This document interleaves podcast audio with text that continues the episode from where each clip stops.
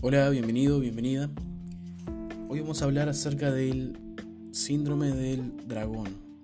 Aclaro que estos nombres, como otros que he puesto, el síndrome de los semáforos, y son títulos y nombres que yo le pongo eh, para poder llamar tu atención, obviamente, como, todo, ¿no?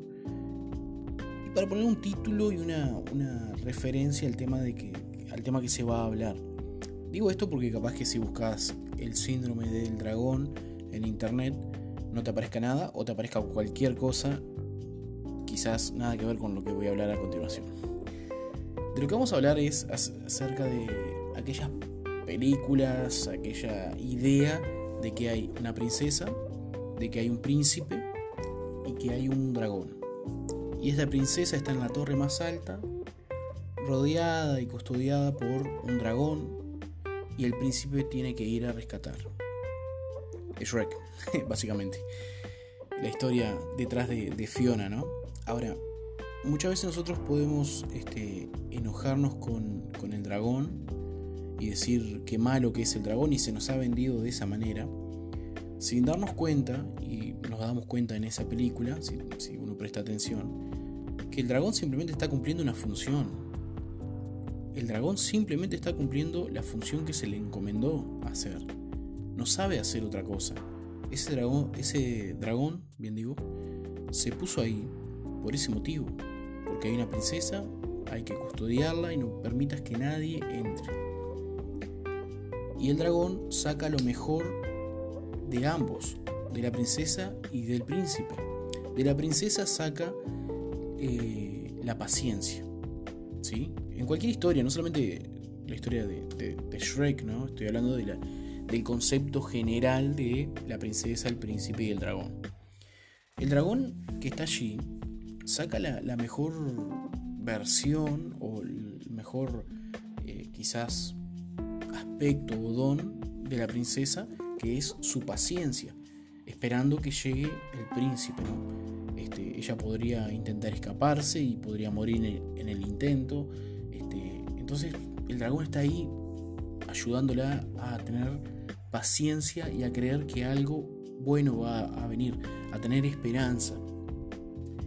Si solamente la hubieran encerrado en la torre más alta y no hubiera un dragón custodiando, ella buscaría la manera y quizás se escaparía y nunca conocería al príncipe. Entonces por eso digo que el dragón tiene esa, utilidad.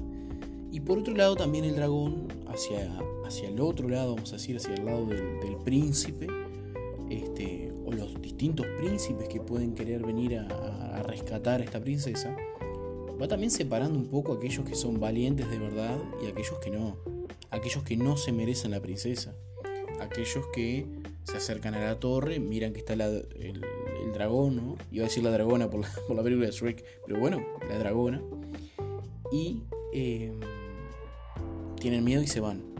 Entonces la princesa lo que está esperando, el nivel que está esperando de, príncipe. No puede ser un príncipe cobarde, tiene que ser un príncipe que la rescate. Tiene que ser un príncipe que la pueda eh, ayudar y a futuro poder enfrentar las distintas adversidades que vayan llegando, ¿no? que vayan pasando en, la vida de, cualquier pareja.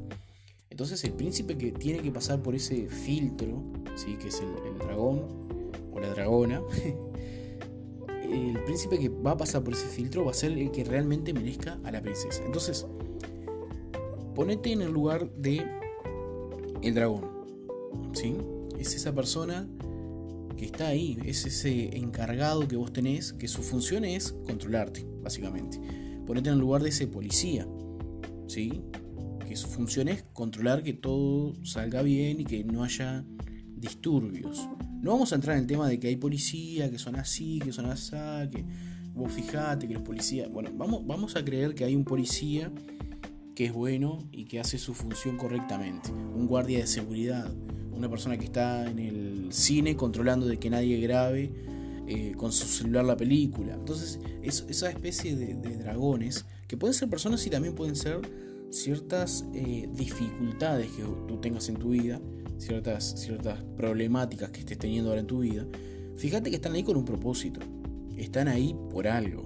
Están ahí para poder ayudarte, para poder este, sacar lo mejor de vos. Entonces, por un lado, si tú te pones en el lugar de la princesa, si sos una princesa, un príncipe encerrado en una torre alta, eh, está bueno que tengas eh, esperanza. Fíjate que esta situación que vos estás pasando ahora, esta situación que a vos te está eh, comiendo el coco, que te está complicando pira, lo que también está haciendo es forjando paciencia y forjando esperanza.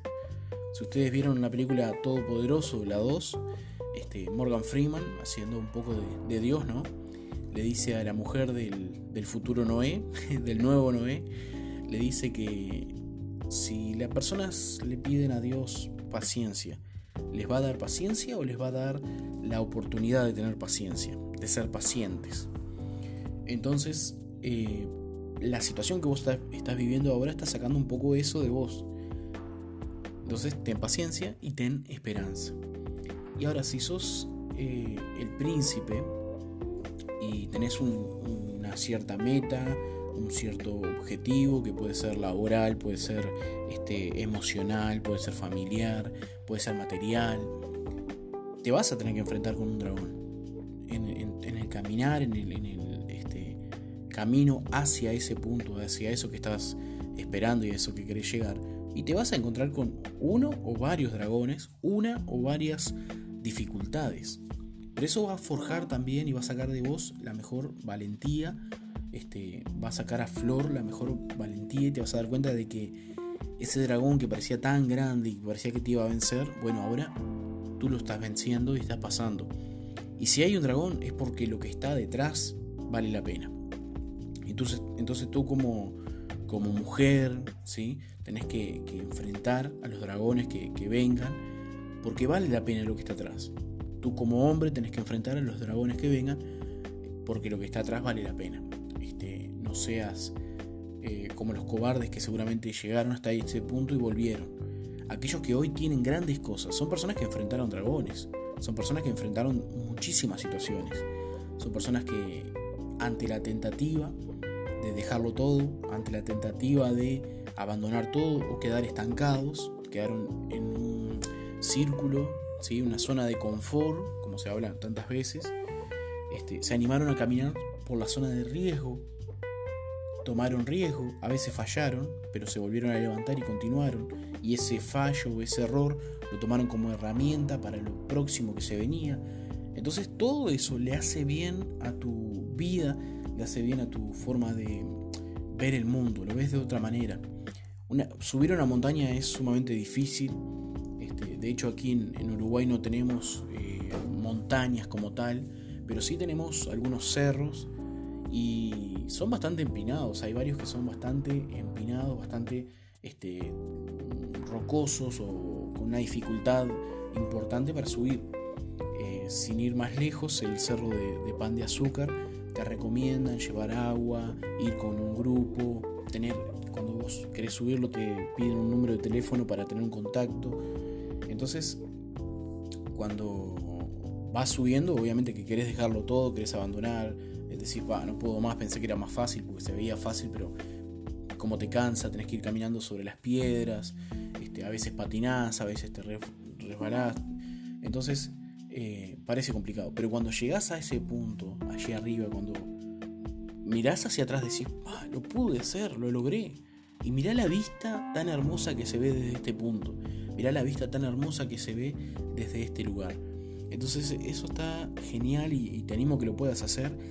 Y el dragón que está ahí adelante, lo vas a vencer. Tené confianza que lo vas a vencer. Nos encontramos en el próximo podcast.